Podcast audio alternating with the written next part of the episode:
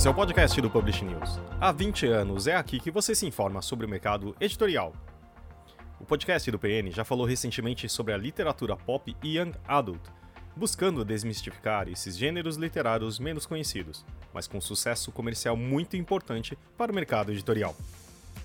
Além deles, outro gênero também tem crescido muito nos últimos anos e ganhado espaço no mercado. O das histórias em quadrinhos, do RPG ou livros geek, como preferir.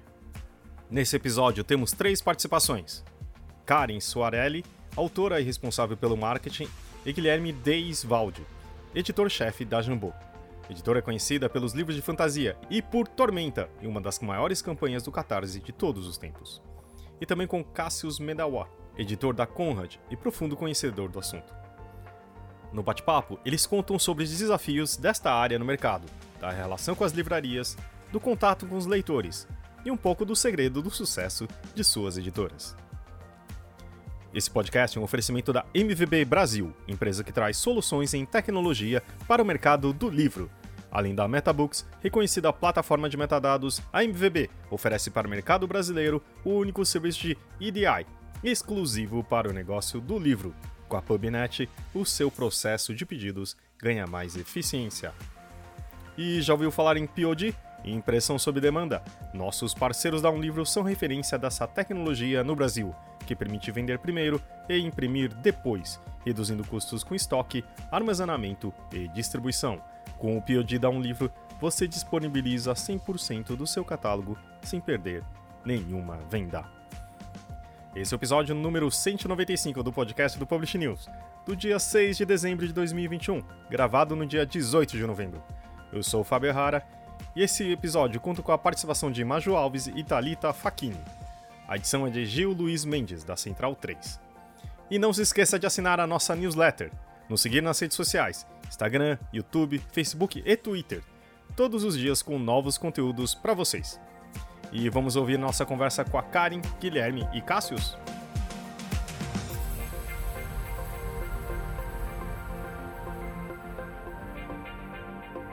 Hoje a gente está aqui com um time grande, de, com o time completo do Publish News e também com reforços importantes aqui para falar um pouco que talvez seja dessa forma, mas falar sobre um pouco de literatura geek, né? Uh, a gente está com dois representantes do, da literatura de RPG, se assim eu posso chamar, e outra de quadrinhos. Primeiro eu queria falar um pouco uh, como que vocês veem essa, esse rótulo, né, que acho que começou tudo, pelo que eu me lembro, até vocês me ajudem, isso já existe há muito tempo, né, tipo, eu, eu sou desses, né, quem me conhece sabe que eu né, sou dessa, dessa área, mas quando, uh, acho que consolidou bastante quando a cultura fez uma, aquela livraria geek, sabe? Acho que e aí as outras livrarias começaram a prestar mais atenção, o mercado começou a prestar atenção. Não estou falando que começou, né? Mas acho que popularizou, chegou em outros públicos, acho que principalmente em outras partes do mercado, né? Fala um pouco para mim o que vocês acham desse rótulo, como que é, se tem uma diferença mesmo, se a gente mere... precisa fazer esse rótulo, né? o Fábio já, o Fábio já quer começar começando, né? Um... Vamos para a polêmica direto.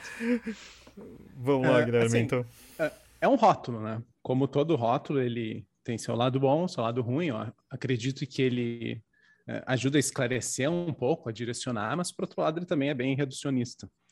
E dizer literatura geek ou quadrinho geek, enfim, uh, implica dizer que existe uma literatura não geek, que é a padrão, e aí a gente começa a entrar na questão do que é literatura padrão e se essa literatura dita normal tem uma variedade maior do que as outras. E aí a coisa começa a encrespar um pouco, né? Porque é claro que tem muita gente que vai dizer literatura geek no sentido de só querer direcionar e, e explicar, um, agrupar as coisas num gênero, e isso aí é tudo bem, porque faz parte da nossa vida uh, agrupar as coisas para simplificar a conversa. Mas, invariavelmente, vai ter gente que vai usar esse termo de forma pejorativa, né? Isso, isso é de RPG, não é literatura, com L maiúsculo. E, na verdade, o que eu vejo é existe gente que faz isso por simples ignorância, porque realmente é um gênero mais novo, uh, principalmente a presença no mercado é mais recente, isso é um fato, não, não tem muito o que questionar. Então, o pessoal que é mais antigo na indústria acaba uh, não conhecendo tanto e isso é natural, mas vai ter aquele pessoal que vai tentar menosprezar justamente porque não entende ou, enfim, né? Não, isso não é, não é de verdade, é coisa de, de criança, não é literatura de, de gente grande. Então, é, é só um rótulo, mas ele tem um peso uh, que, enfim, renderia uma boa conversa. Assim, eu tenho, uh, eu vejo eles ser usados das duas formas. Então, para mim, o problema não está no rótulo em si, mas sim, existem pessoas que usam de forma uh, pejorativa, e aí complica um pouco. Sim, essa discussão que seria possível fazer, a gente pode falar por bastante tempo aqui. É, eu acho legal deixar claro que mesmo dentro das editoras já existem algumas, algumas opiniões divergentes. Como, por exemplo, eu mesmo e o Guilherme, uh, nós dois trabalhamos na Jambô, só que as opiniões são diferentes. Olha só que legal. E é justamente por isso que a conversa se torna tão interessante. Porque enquanto ele vê muito essa, esse lado de edição, uh, nós dois somos escritores, mas ele trabalha com edição, e eu mais com o lado de marketing e comunicação. Então eu vejo essa esse rótulo, na verdade, como algo algo bom, algo que gera discussão, existe seu lado ruim, mas eu vejo muito mais o lado brilhante das coisas. Até porque eu venho de uma geração um pouco depois, né? O Guilherme e o Cassius, eles são mais antigos aí no mercado. Eu entrei em 2012, então vim um pouco depois.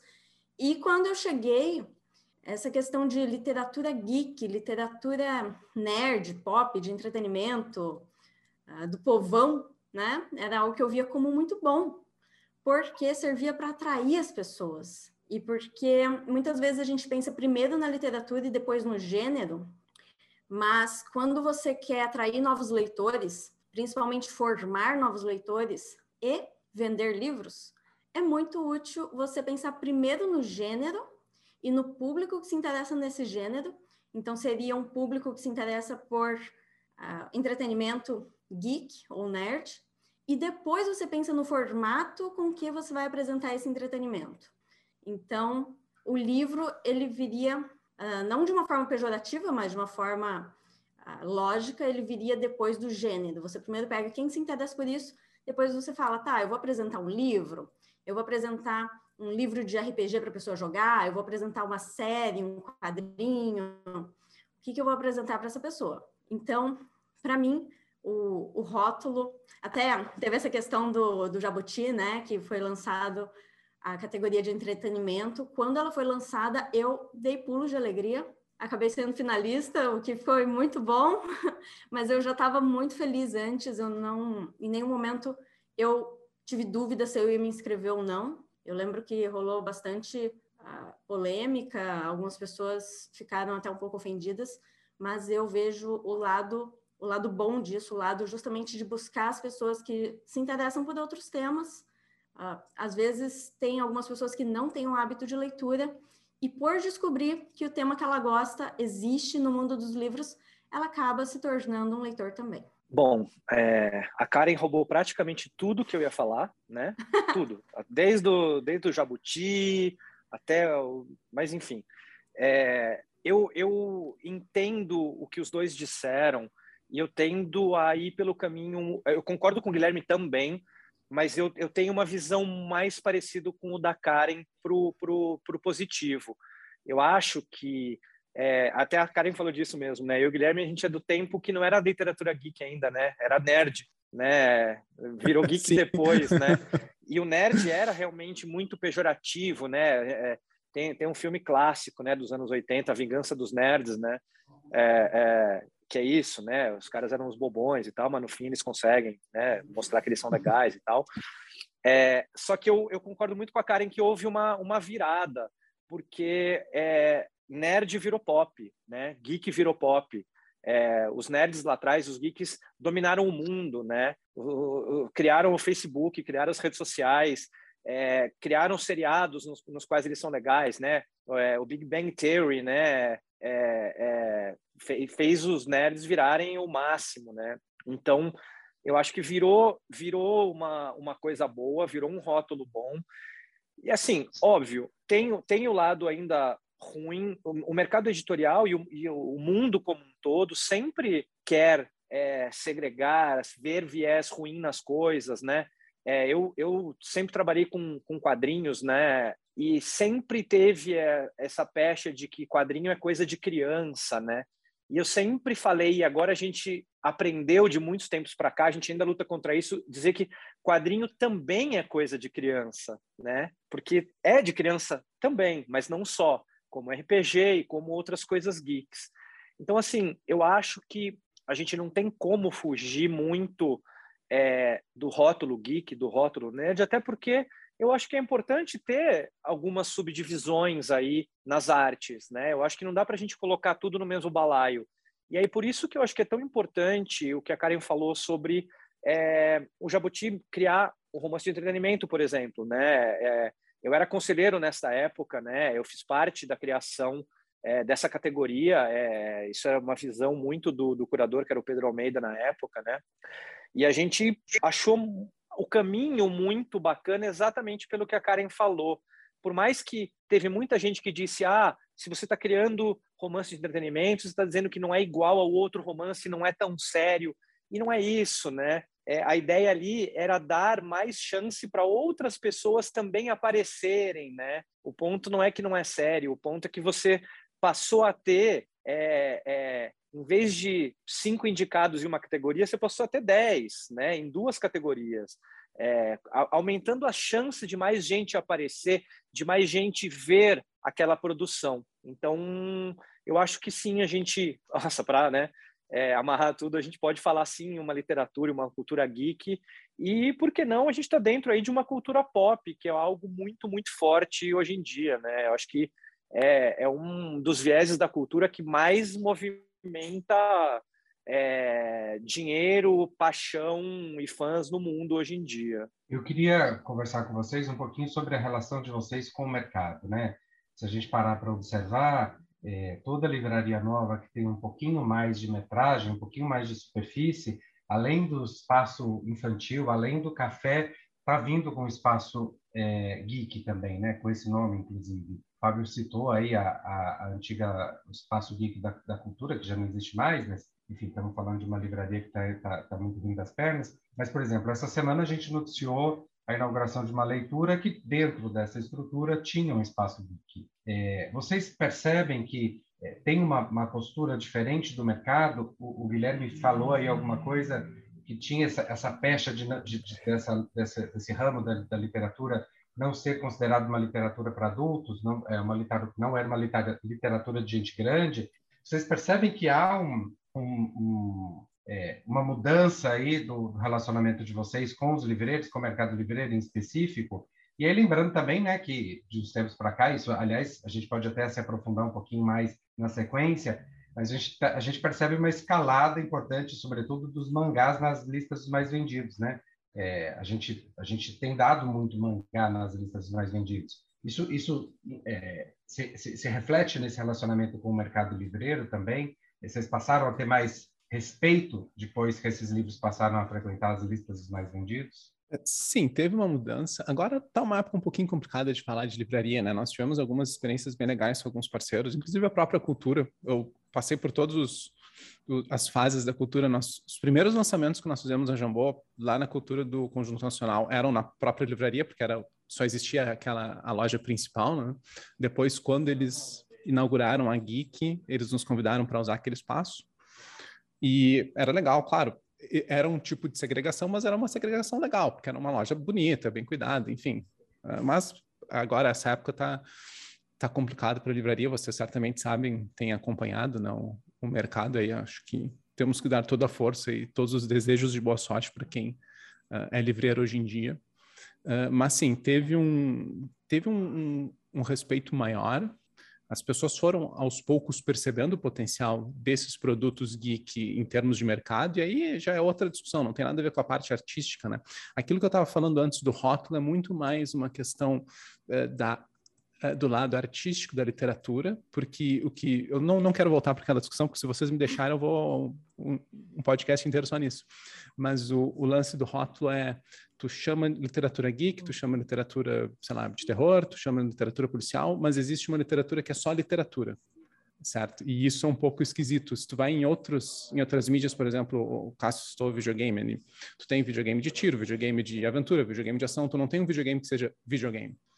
Porque quando tu tem uma coisa que é só, que, que é o padrão, tu está dizendo que aquilo ali é o, o, principal e é melhor que os outros. Então esse é o meu ranço. Mas eu só estou sendo rabugento aqui, tenho direito. e agora, voltando para a pergunta do Leonardo, em termos de mercado, o pessoal foi percebendo o potencial e, e isso foi eh, foi mudando sim. Eu sempre vi o mercado editorial no geral como uma coisa um pouquinho confusa, quase esquizofrênica, porque a gente sempre teve muitas coisas dentro de uma, de uma livraria que não tem nada a ver. Então, tu tem numa livraria, sei lá, um romance de literatura mesmo, história, ficção, e do lado tu tem o, uh, sei lá, receitas da Ana Maria Braga. E ou, sei lá, o padre Marcelo Rossi, ou sei lá qual é o padre que está na moda hoje em dia. E são livros, tanto a Ana Maria Braga quanto o padre Marcelo, que vendem um monte, é indiscutível o potencial mercadológico de, desse pessoal, mas o que, que eles têm a ver com um livro de literatura, tirando, se tu tirar o fato de que fisicamente são objetos livros, eles não têm muito a ver uma coisa com a outra. E e o nosso mercado ele sempre teve um pouco de, de confusão de misturar literatura com outros livros, né, esses livros técnicos, científicos, religiosos, que na verdade não tem muito a ver com o mercado. Eu não acho que a pessoa que compra um livro de receita vai necessariamente ter mais chance de comprar um livro de literatura. Então, é, existe essa bagunça né, nas próprias lojas, né? E o nosso mercado geek ele acabou começando mais por outros tipos de loja que nas livrarias que eram as lojas especializadas, lojas de jogos. É, o Cássio vai poder falar com muito mais propriedade do que eu, mas tirando banca, que é um outro bicho, uh, eu acredito que se, que se vendia mais mangá em lojas de, de jogo, de card game, de jogo de tabuleiro, do que livraria propriamente dita no início, quando os mangás começaram a chegar aqui. Então, demorou um tempo para esse mercado mais tradicional perceber o potencial desses produtos geeks. Mas hoje em dia, sim, é uma realidade, é um, é um gênero consolidado dentro do ramo editorial como um todo. Sim, e muito uh, influenciado pelas uh, adaptações cinematográficas, né? Porque a pessoa vai no cinema, vê o filme que está em cartaz e tem um investimento de marketing muito mais alto, e aí vai na livraria, compra aquele livro, lê. Muitos livros adaptados são de literatura geek, e depois que ela lê esse livro, o que, que ela vai ler? Ela vai procurar outros que sejam semelhantes, né? Então, eu vejo esse movimento dentro das livrarias de criar uma área geek como um movimento natural. Eles querem pegar outros livros, colocar do lado dessas adaptações cinematográficas e dizer, tá, você gostou desse aqui, você vai gostar desse outro também. É uma porta de entrada, né? A literatura, o, esse meio geek acabou se tornando uma porta de entrada para as livrarias, é um jeito de se conectar com um público que não é necessariamente um público leitor habitual, que tem o hábito de ler literatura mesmo. Nesse, nesse ponto, é, eu acho bem válido. Eu, eu tenho uma visão de que é, isso já, já vem ocorrendo né, há, um, há um bom tempo, né, né Léo? E acho que como o Guilherme até falou, hoje é um, é um momento difícil a gente falar em livrarias, né? Apesar de que tem, temos umas morrendo, outras crescendo, é, eu, eu, vejo muito pelo viés financeiro mesmo. É, o público de quadrinhos é um público, o público geek como um todo, né? Mas vou falar especificamente de quadrinhos, é um público muito fiel. É, você já tem um nicho específico de gente que vai comprar quadrinhos e ler quadrinhos, por mais que ah, tem gente que lê mais mangá. Mangá nada mais é do que quadrinho japonês. Tem gente que lê mais quadrinho europeu. Tem gente que mais lê super-herói. Tem gente que gosta de mais coisas que vêm do RPG. Mas é um público mais homogêneo, que, que vai sempre comprar, porque voltamos ao que eu, que eu falei na minha primeira resposta. Isso lida com a nossa paixão, né? É, nós somos esse público também, né? Guilherme, Karen, nós somos o nosso público, né? Então, é, nosso material lida muito com paixão. Isso leva ao quê? Isso leva a é, vendas muito mais homogêneas também. Então, enquanto que uma editora que lança livros aí de qualquer tipo de literatura não sabe exatamente quem vai comprar aquele livro, é, a gente sabe muito bem para quem a gente vai vender os livros de quadrinhos de literatura geek, quem vai comprar. Então é muito mais fácil você ter uma área com esse tipo de, de livros e quadrinhos e etc. E saber que você vai ter uma venda constante daquele tipo de, de quadrinho do que para todos os outros livros, né? Então a gente pode não ter vendas, é, a gente não vai ter um segredo de quadrinhos, não vai ter algo que vai vender um milhão de uma vez. Talvez num catarse da vida, como tem a história da própria da própria Jambô, né? Mas para livraria, etc, não vai ter. Mas você tem vendas constantes, você tem um público muito fiel. E a segunda pergunta, que era a questão de os mangás entrando na lista, né? É, porque estão também nas livrarias, etc. Eu acho que uh, as livrarias também começaram a ter mais espaços geeks a partir do momento que as editoras começaram a lançar produtos específicos para a livraria. Porque antes você tinha uma cultura de quadrinhos, de coisas geek muito voltadas para a banca de jornal. E a partir do momento que o mercado amadureceu e você começou a criar edições de colecionador, edições com valor agregado mais alto, que valia a pena ter na livraria, é, e também a partir do momento que o governo, ali para os anos 2000, começou a ter programas de governo que comprava quadrinhos e as grandes editoras começaram a também lançar quadrinhos, você tinha aí uma sobra que ia para onde? Para a livraria. E a livraria começou a criar espaços é, específicos para quadrinhos, espaços geek. Então, acho que é uma junção, é um pouco de tudo isso que eu falei agora. E a gente está falando aqui desse mercado que vem crescendo, uh, mais protagonismo para a literatura geek, quadrinhos. E eu queria saber também de vocês, das editoras, da Jambô, tanto da Jambô quanto da, da Conrad, porque vocês passaram também por uma, por uma reestruturação. Eu digo até pelo, pelo e pelo que eu acompanho da sua editora. Tiveram que é, procurar uma estratégia nova para continuar com esse público que vocês sabem que são mais engajados e, e tentar manter eles e até procurar por novas pessoas. É, então, eu queria saber, quando vocês vendo que esse mercado estava crescendo, como é que vocês procuraram é, reestruturar dentro da, da editora para poder acompanhar esse movimento? É, bom, no, no, meu caso, é, até antes de eu estar na Conrad, né, eu fui gerente editorial da JBC durante muito tempo, né, que é uma editora especializada, praticamente só quase só mangás, agora está lançando títulos nacionais. E eu entrei lá em 2012 e eu fui contratado já pela editora prevendo esta mudança que a gente está falando. Eu fui contratado pela JBC para mudar a linha editorial deles e transformar a JBC numa editora totalmente de banca de jornal para uma editora que lançava bastante coisa para a livraria, porque eles já tinham ali em 2012 a visão de que as coisas estavam mudando muito rapidamente, né? Então, ali a gente já estava, pelo menos eu, com a JBC, mas acho que outras editoras também, o Guilherme vai poder falar, já estava vendo o movimento que vinha acontecendo no mercado, né? De muito mais coisas em livraria, muito mais coisas em lojas online, do que desse modelo de banca de jornal que é um modelo muito ultrapassado, que também é, foi o mesmo problema que a cultura sofreu, que a Saraiva sofreu, né? Eu acredito que é um modelo de um, é um modelo de negócio ultrapassado, né? É, eu acho que a gente sofre essa crise no mercado editorial como um todo por causa do modelo de negócio e o mercado de quadrinhos também passava por isso. Então, assim, eu acho que muita gente já via que precisava se adaptar a um modelo novo. Então, eu já passei por isso lá pela JBC e acho que foi só natural ao entrar na Conrad, né, o ano passado, em meio à pandemia, né, tive que fazer uma adaptação ainda maior, né, com tudo fechado. É, eu acho que já foi só só natural. Eu acho que qualquer um que estivesse olhando para o mercado é, veria que a gente é, é, tá tudo mudando muito rapidamente, eu acho, no mercado editorial brasileiro, mas especialmente no geek, né? Indo para as lojas online, indo para para a era das pré-vendas, a era dos brindes, a era dos financiamentos coletivos, e eu acho que é, é, o tipo de coisa que é, ou você se adapta rapidamente ou você morre, né? É, então eu acho que era uma coisa meio que não tinha não tinha para onde fugir. É, eu, eu, posso falar sobre a minha experiência, mas eu acredito que ela não seja muito diferente da experiência de outras pequenas editoras uh, desse nicho. Quando a gente começou no início dos anos 2000, uh, é, eu era bem novo, uh, tinha 18 anos, tinha recém entrado na administração, não sabia nada do mercado editorial, só sabia que eu gostava de livro e queria trabalhar nele. E eu e meu irmão, o meu sócio, outro fundador, eu lembro que nós publicamos nosso primeiro livro, a gente ligou para Saraiva para vender lá. E aí a resposta deles foi: retorne a ligação quando vocês tiverem 100 títulos no catálogo.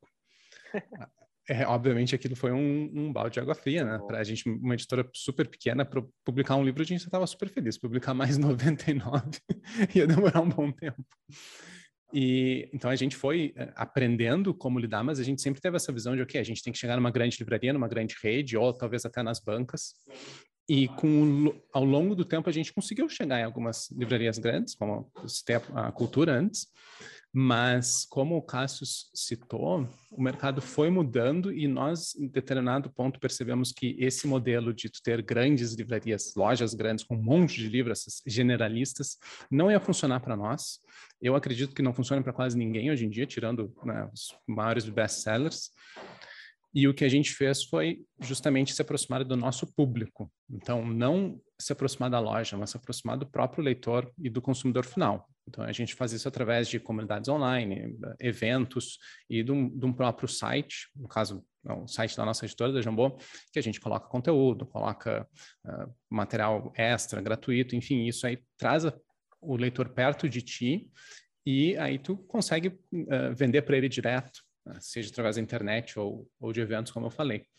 E, e é esse o caminho que nós encontramos. Então, às vezes, tu tu não tem talvez uma tiragem tão grande de lá 20, 30 mil exemplares, mas tu conhece o teu público e tu chega direto nele. E esse é um caminho que nos permitiu até passar relativamente uh, em columns por esses dois últimos anos, que foram bem complicados para quem dependia de um sistema mais, de um modelo mais tradicional de varejo.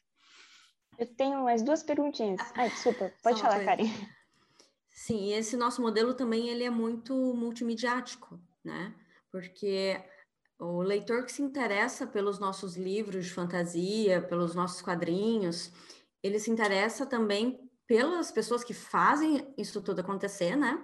Os escritores, os ilustradores, as mentes criativas por trás, e até mesmo o pessoal da, da parte mais administrativa, eles querem saber quem são essas pessoas, eles querem ver essas pessoas, e eles querem consumir outros formatos além do livro.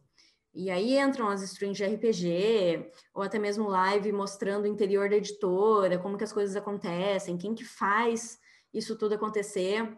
Então é um contato muito próximo e, e de geração de conteúdo. E acontece muito as, os dois caminhos. Muita gente que conhece os livros e vem a conhecer esse conteúdo em vídeo ou em redes sociais e acaba se tornando uh, mais fã da editora, mais próximo.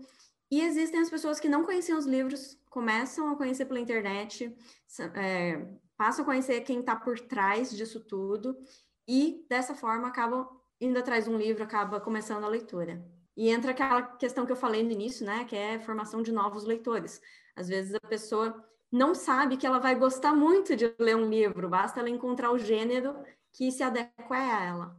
Eu tenho uma pergunta para o Cássio. Eu queria saber, está dando certo essa estratégia da editora de é, especificamente lançar um capítulo por mês? Porque vocês tiveram isso também, né? Está engajando o público? Como é que está sendo isso? É, bom, é, isso é uma outra coisa, né? Também por causa da JBC, é, eu ajudei a criar o, o, a estratégia de quadrinhos digitais deles, né? É, e eu virei um entusiasta de, de quadrinhos digitais, né, em e-book. Uh, e eu tinha um projeto de tentar lançar quadrinhos nacionais digitais, tal, com o Guilherme Kroll, e eu acabei recebendo a proposta da Conrad, entrei aqui e a gente trouxe o projeto que é mais fácil, obviamente, de você lançar por uma editora, né?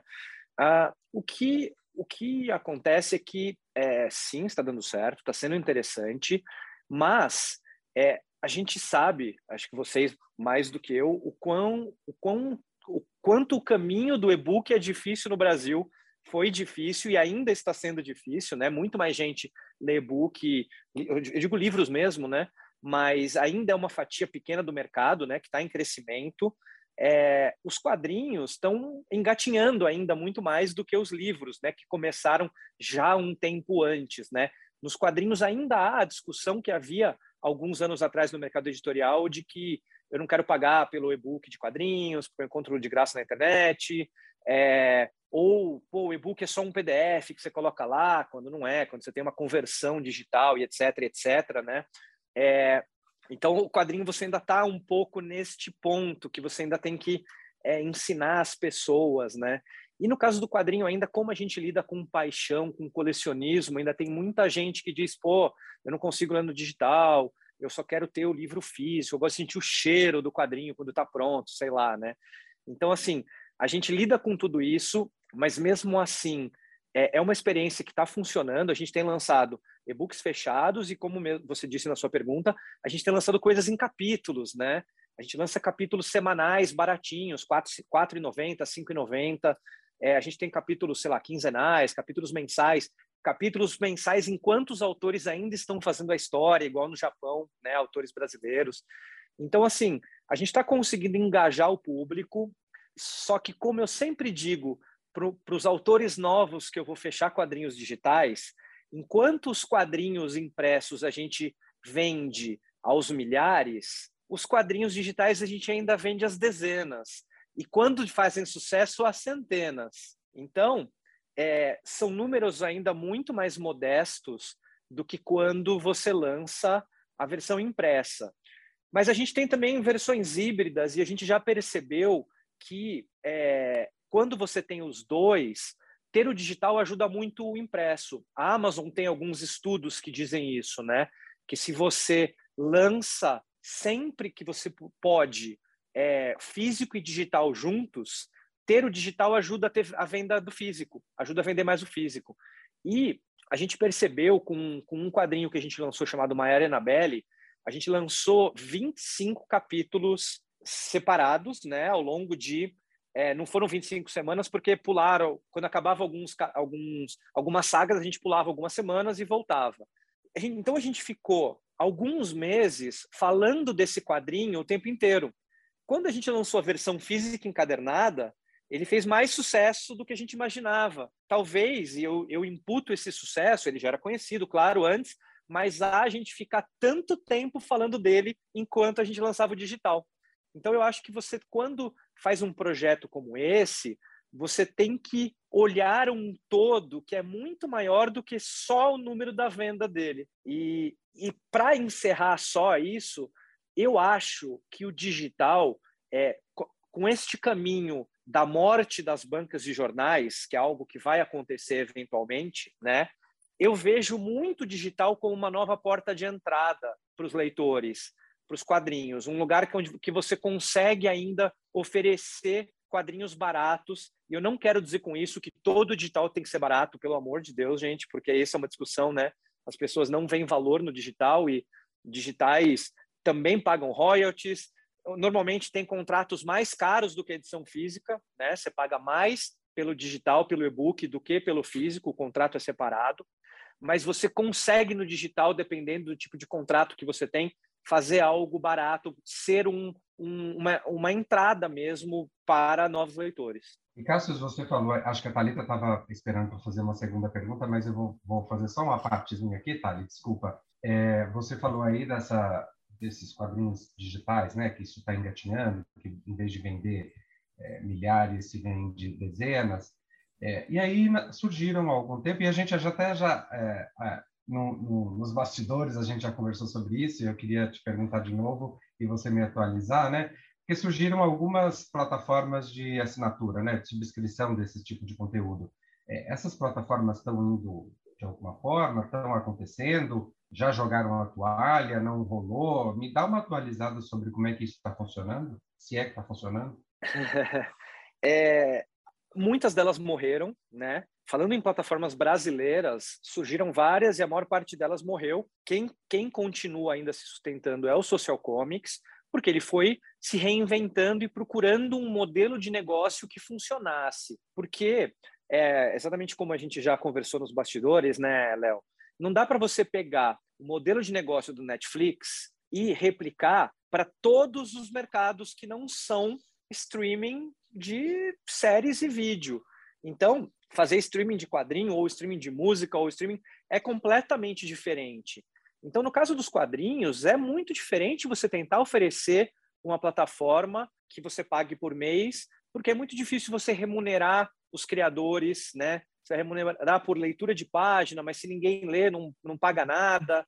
Então, assim, e é muito difícil manter o interesse do leitor, porque o que acaba acontecendo é assim, digamos, você tem é, a, a, Marvel tem um streaming dela, então vocês imaginem que tem todos os quadrinhos da Marvel.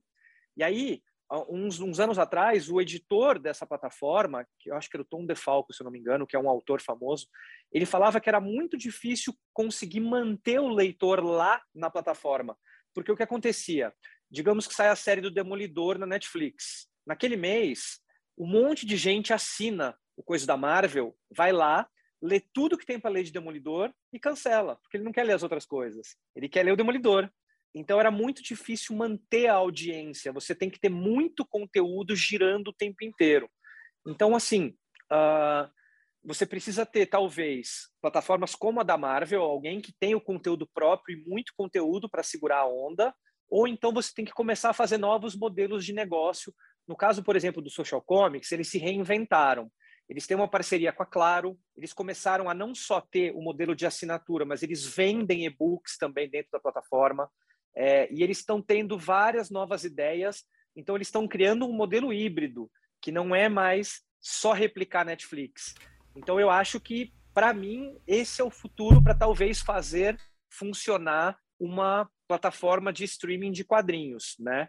É, ou então pode acontecer de você fazer o que as editoras japonesas estão fazendo. A Shueisha lançou uma plataforma chamada Mangá Plus, que ela coloca lá de graça os quadrinhos dela. Não tem absolutamente tudo, mas ela tem primeiros capítulos, ela tem o primeiro, o primeiro, segundo, terceiro capítulo e o capítulo mais recente da série. E com isso, ela leva as pessoas a comprarem os quadrinhos dela, a irem lá e comprarem os e-books ou comprarem as edições físicas. Então, é, só que, de novo, é mais ou menos como eu falei da Marvel. É, ela é a grande editora, ela tem todos os conteúdos dela ali para conseguir fazer isso, né? Então, é, não é um modelo de negócio fácil de ser criado e de funcionar. Eu vou fazer um comentário sobre isso, sobre toda essa questão de modelo de negócio e internet. Uh, quando eu falei lá no início da Jambô, a gente chegou a cogitar colocar em banca, e a banca, ela era a internet dos anos 90, né?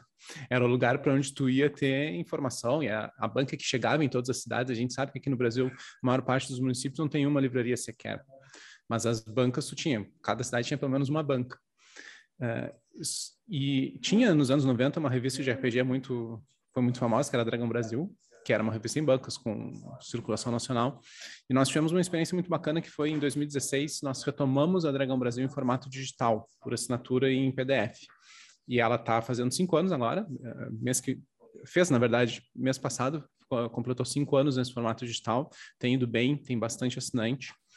E porque a internet é a nova banca, né? É, o é a internet que chega onde todo mundo chega no interior do, do país, chega em cidades muito pequenas que não tem livraria. Uh, ela é, por incrível que pareça, a internet virou uma coisa bem democrática. Né? Hoje em dia não é muito difícil ter acesso à internet. Foi no início, mas hoje, felizmente, não é mais. E o material digital a gente consegue colocar por um preço mais baixo. Então, essa Dragão Brasil, por exemplo, a assinatura dela é R$ reais por mês. A gente até brinca que ela já está mais barata que um litro de gasolina. Né? E e então ela emula de certa forma a experiência da banca, que era mais fácil de chegar na banca e o material de banca era mais mais barato. Então foi um movimento também que nós fizemos partir para esse digital por conta disso, por conta de dar mais chance de acesso para as pessoas e nos permitir colocar o material por um preço mais baixo. E nós percebemos uma coisa bacana que o, o nosso público pelo menos tem começado a entender o valor do conteúdo e não da mídia. Então, no início, era bem o que o Cassius falou. A gente sofria muito com o livro digital e tinha gente que dizia: não, mas por que, que eu vou pagar? É de graça. E, claro, ignorância. A pessoa não entende que não é de graça todo o trabalho do autor, do editor, dos artistas, enfim, todo o trabalho da editora no geral. Mas hoje em dia o pessoal já tem muita gente que está entendendo que o que tem valor ali é o conteúdo. Não importa que a, a mídia seja um PDF ou qualquer outra coisa. E nós temos tido uns resultados bacanas com livros digitais.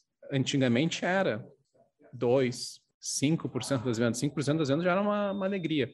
Hoje em dia, em alguns títulos, a gente tem chegado a 20%, até 30% das vendas no formato digital, porque tem gente que, que já valoriza isso. E, enfim, vários, várias mudanças de, até de estilo de vida. Tem gente que mora em apartamento pequeno hoje em dia não tem condições de ter uma prateleira super cheia de livros. E aí o cara compra o digital. Então, também tem a ver com aquela pergunta lá anterior de, de mudanças no mercado. Esse pulo para o digital é uma coisa que, felizmente, nós começamos a fazer já há muitos anos e, e agora a gente vê que está colhendo frutos. O pessoal está entendendo, está até pegando gosto, né? Tem, tem uma questão de gosto de, de ler digital. Eu mesmo, eu comecei lendo no papel e para mim sempre vai ser diferente. Eu não vou, não vou mentir que para mim sempre o, o, livro em papel vai, vai ser diferente de ler numa tela. Mas é uma questão de costume. Tem gente que, que conseguiu se acostumar, tem gente que já, na, já nasceu nessa área digital aí. A gente tem uh, leitores mais novos que nem vem sentido em, em ler uma coisa no, no papel. E eles nem se preocupam em ler em tablet, né? Eles leem no celular mesmo. É incrível uhum. isso. Uhum. Eu queria saber da Jambô sobre é, mais uma curiosidade minha de querer saber os bastidores de como foi a, o Tormenta no Catarse. Em 2019, vocês bateram recorde desse financiamento coletivo lá na plataforma. E, enfim, as, acredito que para a editora deve ter sido gigante, né? Eu queria que vocês me contassem como é que foi isso, como é que surgiu a ideia de fazer esse financiamento coletivo, toda a preparação dos brindes, como é que foi com o público. Quer falar, Karen? Sim. Esse lançamento do Tormenta 20, lançamento da campanha por financiamento coletivo, ele coincidiu muito com o meu retorno para o Brasil e a minha entrada na Jambô, né? Então, quando eu cheguei, eu estava no Canadá e eu voltei para o país, e uma coisa que eu encontrei aqui chegando foi justamente os criadores de Tormenta, né? Que é, é o próprio Guilherme, o Marcelo Cassada, o Rogério Saladino, já tem me entrevistando e o Leonel Caldela. Eles estavam se preparando, se perguntando e falando, tá, a criação do universo de Tormenta vai fazer aniversário de 20 anos, a gente tem que comemorar de alguma forma, e eles ainda estavam um pouco em dúvida entre lançar ou não a nova edição do livro de RPG. E eu achei o máximo, né? Muito legal lançar a edição nova. Mas eles estavam, assim, bastante em dúvida sobre como fazer isso. Cada um tinha uma ideia diferente de como levar isso ao público. E eu cheguei aqui no Brasil, trazendo uma experiência de financiamento coletivo no exterior. E eu falei, gente, essa é a grande oportunidade que vocês têm. Porque tem muito fã de Tormenta no Brasil inteiro, só que muita gente não se conhece e eles próprios não têm noção do tamanho que é esse público. Então, vamos fazer um financiamento coletivo e mostrar para os próprios fãs de Tormenta o tamanho da comunidade. E nós já esperávamos que o financiamento coletivo fosse um sucesso e ele ele alcançou, ultrapassou, derrubou todas as expectativas que a gente tinha porque o valor que a gente esperava arrecadar em dois meses, a gente arrecadou em um final de semana.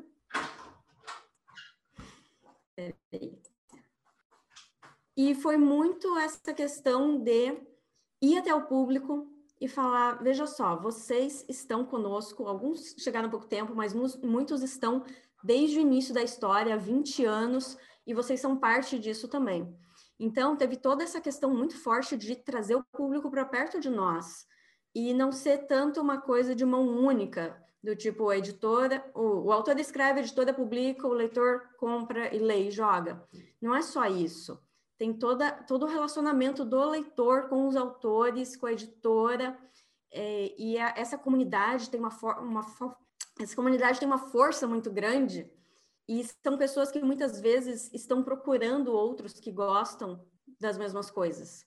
E essa questão do nerd, que antigamente era isolado e virou a pessoa que dominou o mundo, eh, passou muito por isso. A pessoa ser isolada, se sentir sozinha no mundo e aí descobrir que existem outras pessoas com os mesmos gostos. E nós podemos nos unir e nos reunir para poder fazer as coisas que todos gostamos. Então, para lançar esse financiamento coletivo, claro, não foi uma coisa da noite para o dia, teve todo um preparo muito antes da, dos fãs ficarem sabendo que existia a ideia do financiamento e toda uma preparação do público, toda uma preparação do material. E uma vez lançado o, a campanha, teve todo o relacionamento deles falar para eles, olha, RPG é uma coisa que se joga em grupo, E mesmo leitura, literatura é algo que a gente lê e depois quer compartilhar, quer conversar com as pessoas. Então vamos transformar leitura que muitos veem como uma atividade solitária em algo algo de comunidade. E o pessoal que jogava e lia, porque Tormenta tem tem o jogo de RPG, tem vários romances, tem quadrinhos, tem um material muito muito rico. E essas pessoas que já conheciam, elas se sentiram compelidas a mostrar para mais gente aquelas coisas daquela, do que elas gostaram. E essas pessoas novas que não conheciam, muitas vezes, elas é, tinham um perfil de alguém que gostaria desse tipo de conteúdo de fantasia, mas não tinha acesso, né? O, a comunicação não tinha chegado a elas ainda, elas não, muitas vezes não sabiam que existia e passaram a saber. Então foi, foi desencadeando de uma forma muito boa até que a gente conseguiu bater esse recorde nacional e mostrar o nosso trabalho para muitas pessoas, mostrar a parte fantástica e mostrar a força da comunidade. E é importante, vocês estavam falando sobre livro digital, isso foi algo que nos surpreendeu bastante no financiamento coletivo, porque uh, existe essa questão da pirataria que sempre assombra as editoras e atrapalha mesmo, machuca um pouco uh, os autores, mas no nosso financiamento coletivo teve mais de 2 mil apoios de pessoas que queriam só o livro digital. E tem toda essa questão da valorização, elas viram valor no que elas estavam comprando e, além de tudo, elas queriam que aquele material existisse, né? Que com a participação de tanta gente, o livro ficou muito maior, muito mais bonito, com mais ilustrações, com mais conteúdo, algo que, se fosse feito da forma mais tradicional de mão única, talvez não fosse possível. Então, é um trabalho que a gente tem muito orgulho e o resultado ficou muito legal. É, no fim, o resumo é a questão da comunidade, né? Que nem a gente, o Cássio também mencionou antes, estar perto da comunidade nos permitiu chamar eles para esse lançamento, fazer o lançamento junto com o pessoal e, e ter esses números bacanas, né? Nós tivemos uma outra experiência mais recente, agora na virada de 2020 para 2021, que foi outro lançamento que nós fizemos em parceria com o Jovem Nerd, que também bateu um recorde bem grande e foi a, a mesma ideia, uma comunidade com a qual nós já temos um contato uh, próximo há muito tempo e, e por ter essa relação eles foram lá, apoiaram, teve, não vou me recordar de cabeça, mas eu acredito que algo em torno de 4, 5 mil apoios só de digital e as vendas dos livros foram em mais de 19 mil exemplares. Então, 19 mil vendas no lançamento é um número muito uh, muito relevante para o mercado editorial, ainda mais né, num nicho específico. Mas isso tudo volta à comunidade. Eu lembro que quando nós fizemos essa campanha do Tormenta 20, teve um comentário na internet que me chamou a atenção, que, eles, que o, o rapaz dizia assim, ah, mas é, é fácil, porque eles têm, uh, estão há 20 anos no mercado, daí até eu. Uh, sim, só que a dificuldade foi estar 20 anos no mercado desses e ter, ter resistido esse tempo inteiro e ter ficado junto com, com os fãs, com os leitores esse tempo inteiro. É, é, o, é o filme O Campo dos Sonhos, né? Se você construir, eles virão. Uhum. Muito bom. Acho que é isso por enquanto. A gente já está passando aqui do nosso tempo regulamentar, mas acho que foi um ótimo começo de conversa, pelo menos. Né? E a gente pode voltar em outras coisas também. Eu tinha até outras perguntas, mas vou guardar para um, um próximo episódio. Vamos para as nossas indicações, então?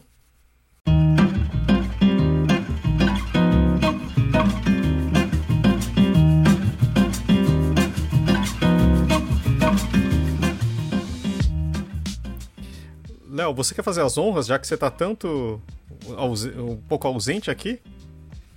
Pois é, eu fiquei ausente porque eu fiz uma cirurgia no meu joelho e levei alguns livros para o hospital, porque fiquei, sei lá, uma semana internado. E um desses livros foi, era um livro que estava há tempo já para eu ler, é, e fiquei empurrando com a barriga. A barriga, como vocês sabem, é grande. É, eu estou falando de Escobar, do Mário Câmara, publicado pela Moinhos um livro que me fez companhia nos, nos dois primeiros dias da internação. É, e, o, e o Marvel conseguiu misturar um monte de linguagens nesse, nesse é, linguagem gêneros, né, nesse, nesse mesmo volume, é, então é um diário que se mistura com o roteiro cinematográfico, que se mistura com a poesia, É, e eu achei muito interessante essa construção é, e eu indico que vocês peguem esse livro. É um livro curtinho, assim, que dá para ler rápido. É, eu demorei dois dias porque eu dormi bastante, né? É, mas você lê, você lê muito rapidinho, assim, e é muito bom. Gostei. Muito bom. E já, Cássio, você tem alguma coisa para indicar para gente? Tenho. Vou fazer uma coisa muito feia. Vou indicar um livro da Conrad. É, na, como a gente está no mês da consciência negra, né? Não sei quando vai ao ar esse programa. É, a gente está lançando o quadrinho O Partido dos Panteras Negras, que conta a história né, do Partido dos Panteras Negras para a Autodefesa, do começo ao fim dele. Né? Foi um movimento de mais do que luta contra o racismo nos Estados Unidos, foi um movimento de, de empoderamento do povo negro, né? Eles tinham projetos é, de café da manhã para crianças, de escolas. É, então é uma história muito rica. Eu, eu aprendi muito editando esse quadrinho e é muito triste para mim dizer que, apesar dos Panteras Negras terem existido entre 66, 1966 e 86, se eu não me engano, é, esse quadrinho está mais atual do que nunca e muitas das histórias que a gente lê nele acontecem ainda hoje em dia, tanto nos Estados Unidos como no Brasil. E para não ficar. Oi. Não, eu só ia falar que a gente deu esse livro na, na newsletter do Publish News me pareceu muito interessante mesmo a história. É, pois é. Bom, vocês devem receber aí em breve. A gente está enviando hoje, nesse dia que a gente está gravando. É, mas para a gente não ficar só com uma história triste, eu, eu sempre estou atrasado na, nos seriados. Eu queria indicar, se alguém não assistiu ainda, assistir Ted Laço no Apple TV. É uma série muito legal para os dias que a gente está vivendo aí tão difíceis. É uma série para cima, é uma série otimista. Então assistam Ted Laço, eu estou assistindo, estou gostando muito. É, essa eu já, já indiquei, mas não, não faço sempre questão que, que é uma série incrível mesmo. É muito boa para os dias realmente cinzas que a gente vive. É, e, e não, é uma ótima comédia, mas também tem muita coisa para faz pensar ali, né? Achei, achei muito bacana. E você, Karen, tem alguma coisa para indicar pra gente? Bom, no momento eu só estou assistindo filmes mudos da década de 20. Tá. Estou escrevendo, tô escrevendo ficção histórica, né? Mas tudo bem. Eu vou, vou fazer parecido com o Cassius, vou recomendar um livro da Jambô, que é o Crônicas da Tormenta, volume 3. Esse livro é uma antologia de contos que inclui autores da casa, autores antigos, os próprios criadores de Tormenta, todos eles têm uh, um conto nesse livro. E nós fizemos também um concurso de contos para selecionar novos autores para participarem. Então tem bastante conteúdo bom. Foi lançado recentemente, se passa no universo de Tormenta, mas não precisa ter lido nada antes. É uma excelente oportunidade de conhecer vários desses autores, ver qual é o trabalho deles. E, enfim, tem um conto meu também no, no livro. Que feio. Não, o autor é indicado ao Jabuti, pô. Isso aí. E você, Guilherme, tem alguma coisa? Eu tenho. Em, para ficar aqui no tema de que a gente falou bastante sobre novas mídias e, e, novos modelos. Primeiro, eu citei antes a Dragon Brasil, uma revista digital que tem bastante conteúdo. Ela é uma revista de RPG, mas ela também tem pelo menos um conto inédito por mês. Tem quadrinhos, tem colunas que falam sobre literatura. Tem uma coluna do Leonel Cladella que eu acho muito boa, que é sobre narrativa.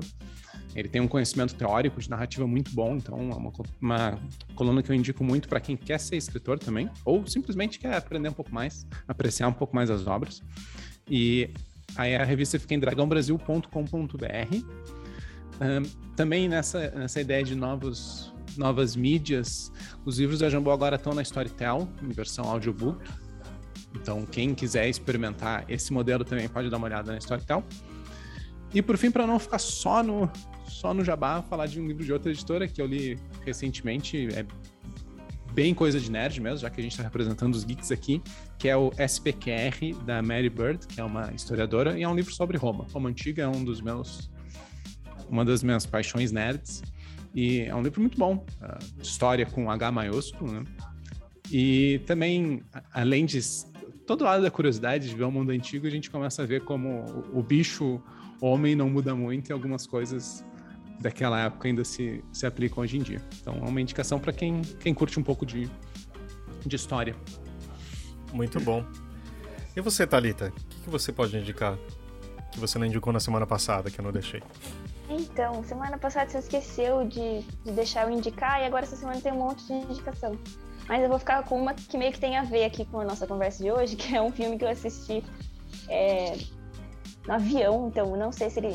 A gente recebe lá que o filme tem cortes, né? Eu não sei se cortou partes importantes, mas o filme é bom.